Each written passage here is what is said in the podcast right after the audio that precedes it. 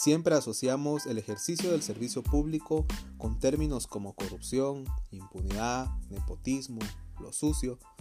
Desde la trinchera abordaremos todas las semanas con una visión y una perspectiva desde las juventudes lo que se vive, lo que se hace y lo que se entiende en la política del país.